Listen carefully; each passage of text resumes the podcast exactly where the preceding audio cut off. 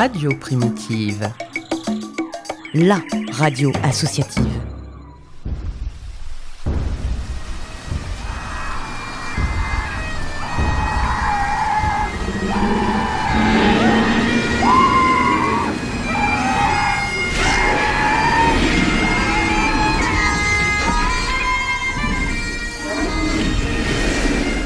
Jurassic Park, le format court qui t'en dit long sur la préhistoire de tes artistes préférés.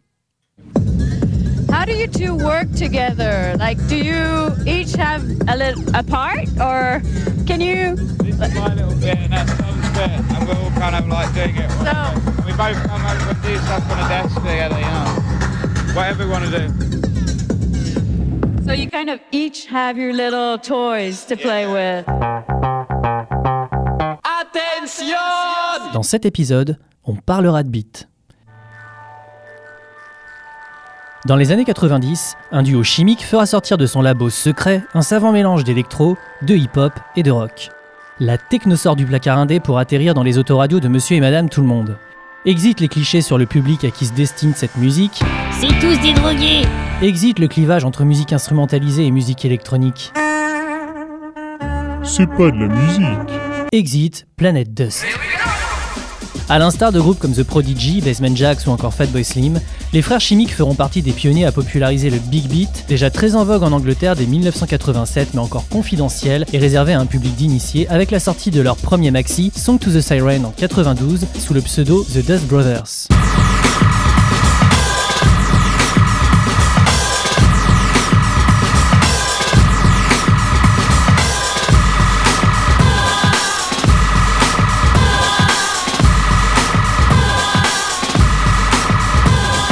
La machine Chemical Brothers était lancée. Mais saviez-vous que Tom Rollins, le jammer des Chemical, a mené entre 89 et 93 une double vie musicale? Kevin. Et ben c'est de ça dont on va parler aujourd'hui. Le professeur Rollin En 1989, Tom Rollins, alors âgé de 17 ans, fréquente la Reading Blue Coat School.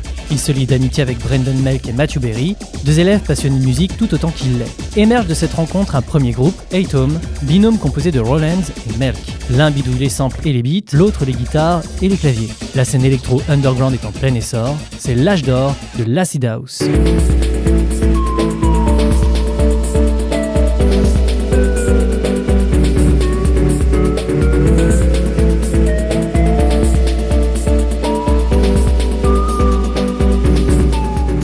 Arpente les clubs, notamment le Valbonne de Maidenhead, et fréquente les magasins de disques, notamment le Record Basement de Reading, légendaire boutique fondée en 1988 par Phil Wells.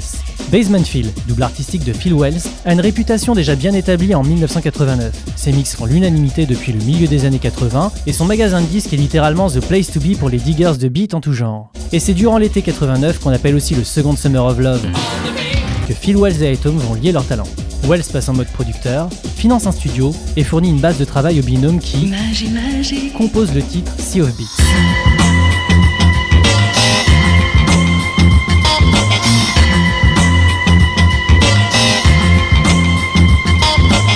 Le White Label sort en 1990 sur le label Low Records. Sous le pseudonyme PW Fit Atom, Phil Wells ayant remonté toute la démo dans son studio pour obtenir le résultat qu'il avait en tête.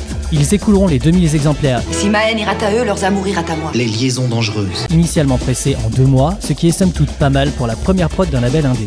Entre-temps, Rollins déménage dans la ville de Manchester pour suivre ses études à la Chaucer University. C'est à ce moment-là de l'aventure qu'il fait la rencontre d'Ed Simons, Et que leur amour commun des beats. les amènera à mixer ensemble Naked Under Laser Club sous le pseudo 237 Turbonauters. En parallèle, Atom est rejoint par Matthew Berry et se rebaptise Ariel.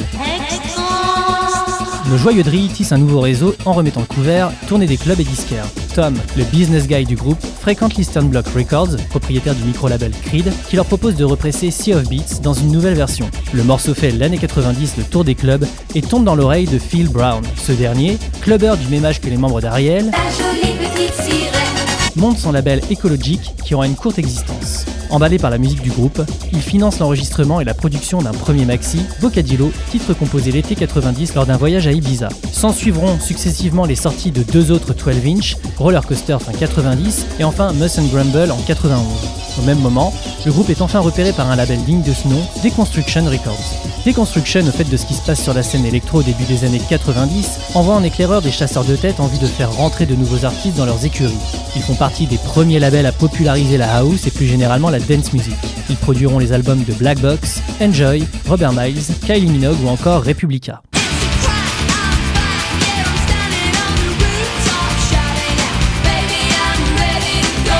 Le groupe signe donc chez la filiale de RCA, qui réédite Roller Coaster, agrémenté d'un nouveau package et d'un clip qui tourne sur MTV. En face B, Muscle Grumble est remixé par les 237 Turbonauters. On peut qualifier ce remix comme l'une des premières traces discographiques des futurs Chemical. Un second white label est édité courant 92, Food Wine Food, qui ne rencontrera guère plus de succès. Le groupe prend alors une nouvelle direction musicale, moins synthétique, flirtant davantage avec une pop mainstream qu'avec la housse indé d'antan. Les comptes se méprennent pas, le choix est délibéré, Brandon Melk, l'instrumentiste du trio, a une vraie volonté de fusion et teste des trucs lors d'un jam. Il joue des riffs heavy sur du big beat, ce qui séduit Rollins, le mordu d'expérimentation. Parallèlement, Deconstruction, tentant certainement d'optimiser son investissement, suggère aux membres d'Ariel d'ajouter une Calgon à chaque lessive. Parfait. d'ajouter une voix sur leur composition. C'est ainsi que leur est présentée Sally Ann March, voix du tube d'Expansions Move Your Body.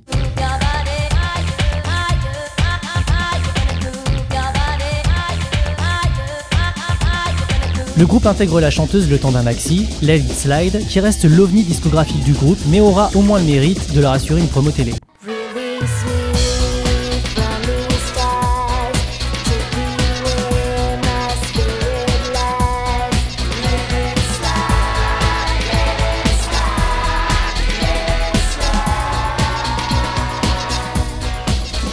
Malgré l'effort, le groupe ne parvient pas à se faire remarquer. Tom Rollins est de moins en moins investi dans l'aventure et mobilise davantage d'énergie à son autre projet aux côtés d'Ed Simons, dont le pseudo est désormais The Dust Brothers.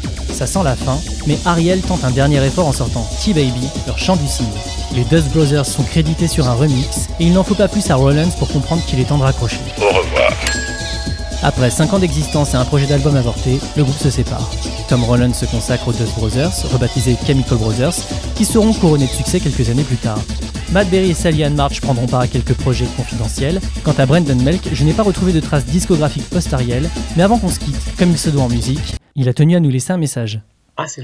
L'acid house et les rêves parties étaient une période de transformation pour Tom, Matt et moi, comme pour beaucoup d'autres gens. Je me souviens de notre première fois au Valbonne, c'était la première rêve où je me rendais. Les clubs ont toujours été des endroits où les mecs vont pour draguer et mon expérience des boîtes avant l'acid house avait toujours été plutôt mauvaise. Mais là, c'était différent. Des centaines de gens là pour la musique, qui dansaient toute la nuit, souriant, et là pour en profiter avec d'autres personnes sur la même longueur d'onde. C'était pas qu'une histoire de drogue malgré tout ce qu'on a pu vous en dire. J'avais l'habitude d'y aller pour danser toute la nuit complètement sobre. Je buvais de l'eau, voire quelques limonades, les meilleures nuits de toute ma vie. Ensemble, femmes, hommes, des gens d'horizons différents. On pouvait même y trouver des hooligans y prêcher une parole d'amour et de paix. C'était incroyable, mais ce sentiment a changé au bout de quelques années. Il n'y avait plus cet esprit de partage de la fête désormais. Et c'est en partie pour cette raison que j'ai commencé à m'en détacher. Il fallait porter tel vêtement, avoir telle chaussure, c'était ça la nouvelle définition du cool. il y avait une ambiance plus agressive. Bref, ce n'était plus pour moi. Je tiens à profondément remercier Brendan Melk sans qui je n'aurais pas pu faire un épisode aussi juste. Merci d'avoir pris le temps de répondre à toutes mes questions, d'avoir comblé les béances du net au sujet d'Ariel. Normalement on dit Ariel, mais c'était moins drôle. Merci pour ton message et merci pour la musique.